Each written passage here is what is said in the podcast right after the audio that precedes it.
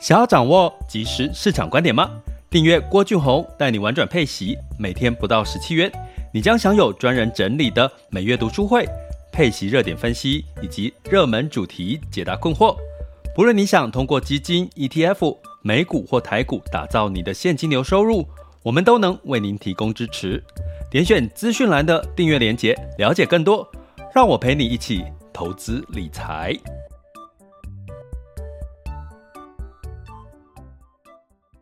各位亲爱的学员以及听友们，大家早上好、中午好、下午好、晚上好。今天是二零二三年的十月十二日，哈，这个呃长假过后，十月过了一半，那接下来是这个进入到了第四季的陆续在观察。我们讲第四季是所谓的走基本面，那第四季呢也是即将要进入到这个重量的这个第三季的财报的一个。呃，时间点哦，那通常一开始公布的时间点是从金融股开始哦，那这一次的金融股的财报估计呢，可能会是呃，不见得有太多的亮点哦，那因为还在一个升息以及呃，在上一季哦，这个区域银行这个暴雷的这个风险哦，那第四季的财报呢，其实有一个重点还是会在科技。科技类股哦，科技类股的这个财报，那所以我们在下周也会进入到台积电的法说会，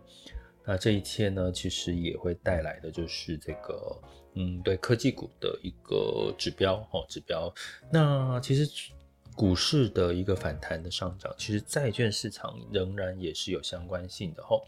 也就是说，债券市场如果以我们分两个部分，一个叫公债，一个叫做。非投资等级债或者是新市场债，公债呢，它比较是有一种哦，尤其是美债有一个避险上面的一些需求，比如说近期的这个以哈这个这个战争的这个情况，它会有一些些带来市场情绪的这个避险，所以会让美债的价格呢可能会有一些反弹，带来了美债值率的往下走哦，所以其实这也是近这两天股市。美股、雅股普遍反弹的一个原因，那所以呢，在这个情况来看呢，其实债券哈、美债比较像跟利率哈，包含像避险情绪是有关系。可是呢，像我们一般在分开来看，叫做非投资等债啦、新兴市场债，其实它就是跟景气的循环是有正相关的。也就是说，它其实某种程度是跟股市是有一些正相关。也就是说，如果你现现在呢，还是看不太清楚股票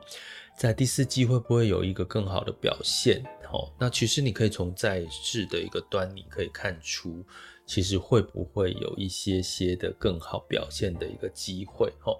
那在这个过去来讲，哦，其实，在美债。在第三季的时候，其实美国财政部发行了蛮多的这个长年期的债券。其实发行长年期债券的带这个情况带来的是什么呢？带来的就是我们可以看到的是债券的供给增加。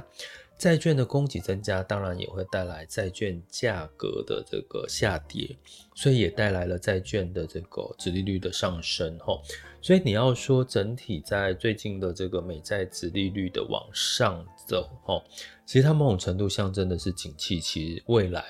市场对未来长年期的景气预期是偏好的哦。怎么去理解这件事情呢？也就是说，你现在去看未来。如果未来景气好，是不是大家会把钱放到哪里？放到股票嘛，放到比较风险性高的这个资产。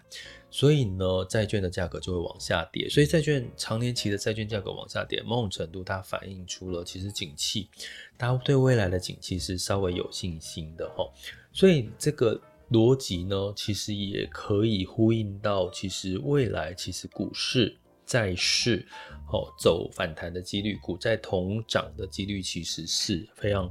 有高的一个几率。但是近期的一个情况，为什么这个债券市场啦、股票市场在九月份反而是修正的？其实原因最主要就是美国的相关的数据哈，因为在近期大家知道近期的这个呃美国人工哦人为的去干预到这个市场上面的利率，是为了让美国的通膨不要太高哦。那所以呢，他在过去回想过去一年，他强力的几度的升息哦，升到了五点二五 percent 左右。那预期预期今年年底之前还有几率，还有几率哦，但是不一定会发生，会再升息一码。所以呢，这个升不升息的疑虑的都来自于美国的相关的通膨的相关的疑虑有没有办法降压哦。那我们通常观察一个重点，就是在二零二三年的失业率有没有提高？失业率提高某种程度就代表是这个薪资就不会有在。大幅度成长的机会，也带来了通膨，就是呃压力会减少的一个很明确的一个数据哈。所以呢，在这个情况下呢，其实如果你要说到底接下来美国会不会升息，你就是看失业率、就业人口这个数据就很精准了，因为它某种程度是一个领先指标哈。所以领先指标、落后指标，我们已经陆续的一直跟各位讲，我们现在要看的是领先指标，因为通膨升息这个都算落后指标，其实都已经。都已经差不多过去了哈，所以呢，如果你要说，我刚刚给各位这个逻辑是在告诉大家什么？如果你同时从债券可以推论推论到哈，我们刚刚提到哈，再讲一次，美国的十年期公债，它其实债券价格往下跌，殖利率往上走，代表的是市场对于未来长期的景气复苏是有期待的。那对未来长期景气复苏有期待，代表什么？代表对于股市当然也是有期待的哈，但是这是属于长年期哈，可是短年期受到一个很大的压力，就是还在升息，到底会不会升息的压力？所以我要跟各位讲，第四季开始，你到底要投资短年期的债券，还是投资长年期的债券呢？那我就要跟各位说，其实你可能如果早先你已经投资短期、短年期的。美债，你可能接下来可以开始去布局长年期的债券哈。那通常长年期的债券呢，会跟什么有关系？比如说，除了十年期美债之外呢，还有像年期比较长的，像非投资等级债的公司债，比如说像新兴市场债哈，这种这种类型的风险高的债，其实它也是比较，比如说大概是在。五年呐、或者是在七八年呐、甚至有十几年的这种债种吼，所以呢，在这个过去，在现在这个如果越来越确定景气是要复苏的一个阶段，其实这类型的债种呢，它具备了吸引力呢，其实是有几个我们可能可以去预期的一件事。什么事情呢？当然，第一个就是诶，殖利率的吸引力是非常的高的吼。举例来讲，以现在来讲，如果是投资新兴市场债呢，新兴市场债的这个殖利率呢，已经来到了将近八到九个 percent 的这个殖利率哈。这个八到其实其实我是讲的有点稍微不要那么让大家觉得哦，我现在是不是应该一窝蜂去跑去买所谓的新市场债，并不是哦，因为毕竟现在景气还在不是一个非常。特别明显复苏的个阶段，可是目前其实新市场债殖利率已经升破到九九个 percent 以上，所以你相较之下，如果你去想象一个简单的逻辑，就是如果美国公债啊，美国的这个二零二四年即将要降息，从五降到五点一或者是更低。那是不是相对来讲，新兴市场的殖利率就更加的有吸引力？再加上，如果景气再复苏是什么？全球复苏啊，不可能美国复苏，呃，欧洲复苏，中国不复苏，然后印度不复苏吧？对不对？因为这个是全球，毕竟还是互相唇齿相依的。所以在这个情况下，这个不管是非投资等级债或新市场债。它的殖利率已经到了非常吸引人的一个地步了哈，所以呢，也就是我们常在说，在接下来第四季，尤其在越来越接近升息尾声，再加上美债十年期殖利率的这个反弹带来的预期，就是景气复苏的预期，所以反而让这些所谓的高风险的新市场债、非投资等级债，反而是有一个叫做净值上涨，就是。有机会赚取价差，又有机机会赚取这个高值利率的一个阶段哦。那当然，这些所我刚刚提到新市场债跟非公司债呢，大部分都比较偏呃中长期的一个债种哦。所以，如果你现在已经到了二零二三年的尾声哦，你可能不是再去看短债了，你可能要去看长债了。过去上半年为什么很多媒体、很多机构说看短，先看短，先短后长？因为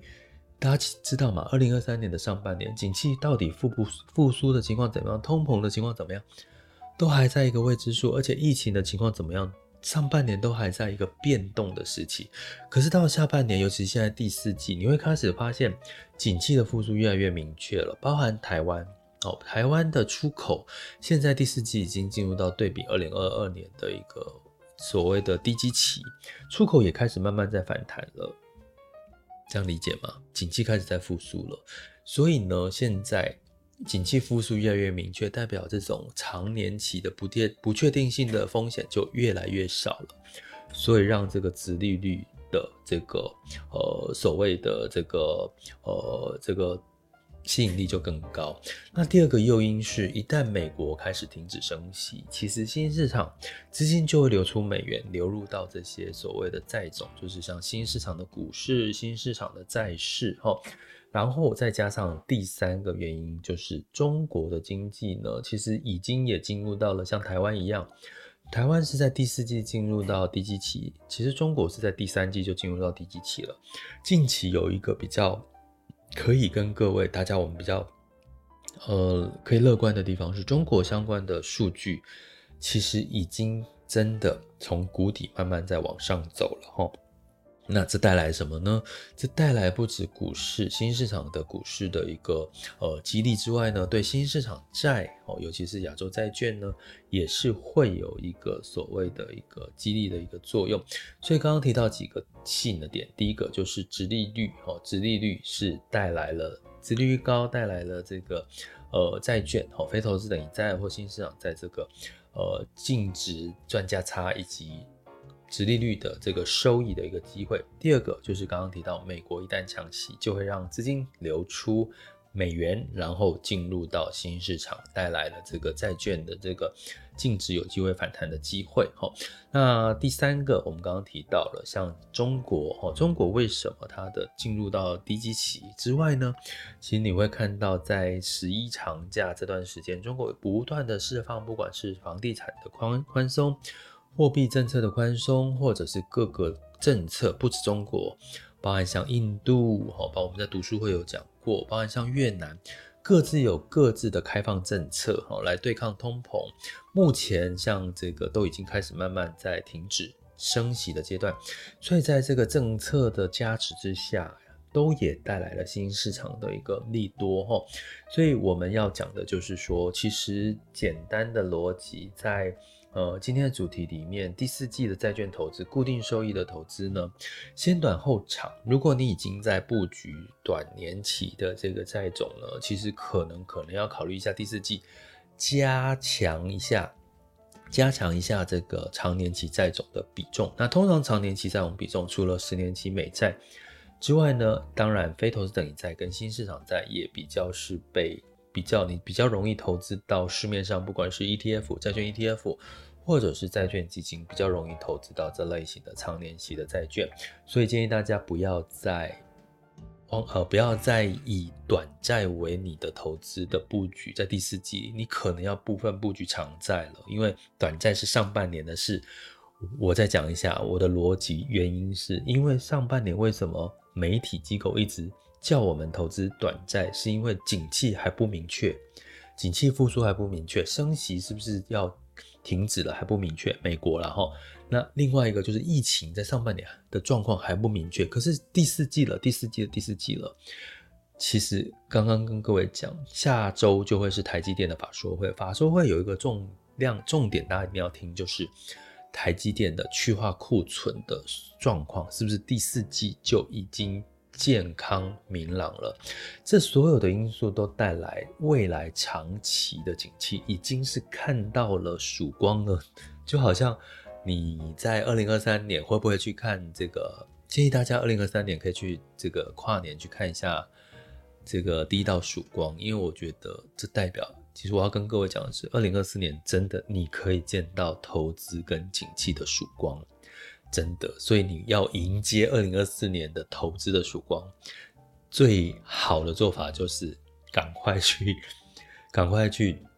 迎接跨年一月一号的第一道曙光，我相信会给你带来很好的好运气吼。所以呢，很简单了吼。虽然最近一直大家在谈股市，其实我觉得债市的多头可能也即将要到来了吼。因为刚刚提到几个利多，我就不再重复说明了，大家可以回听今天这一集哈。所以第四季债券的投资先短后长哈，不要再只有短。投资短债了，长债也可以开始布局了。固定收益的投资策略，那只要股票、债券有资金流入，甚至债券有反弹的机会，股票也同样会有反弹的机会。因为现在的阶段是一个股债同涨的一个阶段时期，所以你就用这样子的一个逻辑去布局哦。不管是你要重这个资本利得，或者是你要重重视这个重，就是重视比重放在。固定收益的比重，其实都有机会让你在下半年第四季仍然是会有不错的收获，然后让你在明年过年的时候过个好年哦。但是就记得。一定要做功课哦，不是说你眼睛闭着随便做就可以赚到钱哈。所以欢迎大家加入我们的付费订阅行列，点选各个单集里面呢，哦，Podcast 单集哈都会有我们的这个订阅的连接哈，可以了解更多我们订阅内容。那欢迎大家一起加入学习的行列。想要掌握即时市场观点吗？订阅郭俊宏带你玩转配息，每天不到十七元。你将享有专人整理的每月读书会、配息热点分析以及热门主题解答困惑。不论你想通过基金、ETF、美股或台股打造你的现金流收入，我们都能为您提供支持。点选资讯栏的订阅链接，了解更多。让我陪你一起投资理财。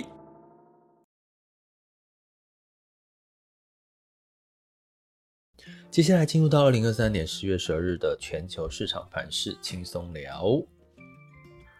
首先，我们看到风险指标部分，今日 VIX 恐慌指数是十六点三，现在当下 VIX 恐慌指数是十六点一，十年期美债殖利率是四点五七零六 percent。就如我们上半段讲的，其实美债殖利率的这个呃稍微下降，代表这个债券价格往上走。其实这对于景气来讲，应该这个变化哦，其实是因为呃。这个战争的这个呃发生，让市场有一点避险的氛围，所以也就是美债殖利率的往下走之后呢，会带来的这个科技股、半导体类股的反弹，所以美股道琼、S M P 五百、纳斯达克、费城半导体分别上涨零点一九、零点四三、零点七一跟零点七三个百分点哈。所以最近的美债殖利率下跌，主减短期的因素就是避险情绪带来的这个相关的因素，所以也带来了。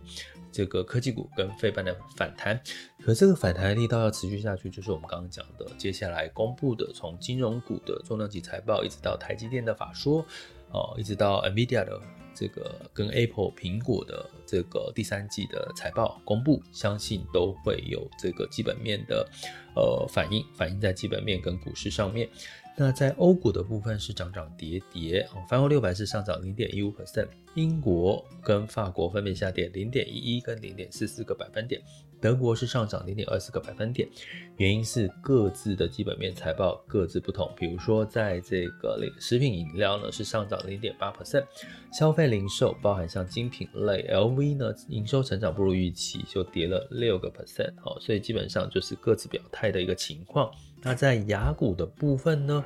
那在整体来看呢，在周三哦，雅股普遍是上涨哦，除了这个港股呢上涨一个 percent 以上呢，其他都是上涨不到一个 percent。我们接下来看一下目前最新的这个呃雅股的盘势，现在时间是十二点十八分，好，十二点十八分，我们来看一下。来看台股的走势，目前台湾加权指数是上涨一百一百二十六点，来到一万六千七百九十八点零九，上涨零点七六 percent，站上半年线，而且目前成交量来到两千两百亿，那最好的这个成交量是可以上到三千亿哦，可能会是一个呃有量这个支持的一个股价上涨的表现。柜买指数是上涨一点零五 percent 哦，昨天呢 AI 类股呢是比较反而是这个。别人在涨，它在下跌哈。那今天应该是 AI 类股的一个补涨的情况是比较明显。那台积电来到五百五十块，上涨一点一 percent。那台积电法收是在下周哈。那在 A 港股的部分，恒生指数恒生指数上涨一点八九 percent，恒生科技上涨一点六四 percent，上证指数是上涨零点八三 percent，来到三千一百零四点，然后站上三千二十，是代表它可能慢慢进入到呃带量的这个多头的机会哦，所以 A 股仍然是值得关注一下。那在日经二五是上涨一点五五 percent，南韩综合指数上涨零点九九 percent，新加坡海峡上涨零点八九 percent。所以整体来看呢，其实哦也是这个比较是好的一个表现哈。好，那都是受到这个美美债殖利率下滑的一个呃。帮助了哈，带来新市场的这个反弹，那你也就知道美元应该是下跌的。那能源哦，能源呢，十二月份交割了布兰特原油期货是下跌二点一 percent，来到八十五点八二美元每桶哦。那目前对于这个战争并没有特别延续到原油的供给了哈，所以原油是下跌。那黄金呢，因为有避险的情绪，所以十二月份交割纽约黄金期货上涨一个 percent，来到一千七八百八十七点三美元每盎司。那在汇市的部分，哈，美元稍微走低一点，美元指数来到一百零五点七二三六。那原因是联准会的鸽派的说法，哈，就是呃认为在升息的几率可能也不需要再升息的声音更多了了，哈，鸽派的说法再起，哈。那当然还是会有变数，大家还是要持续关注。美元兑换台币是三十二点一四，美元兑换人民币是七点二九七。美元兑换日元是一百四十九零点零六，所以大概都是没有太大的变动吼。那接下来当然还是市场会回归到资基本面的焦点，以以及资金往哪边流入。那我们周一再来看一下这个资金的流向喽。这里是郭俊宏带你玩转配息，给你及时操作观点，关注并订阅我，陪你一起投资理财。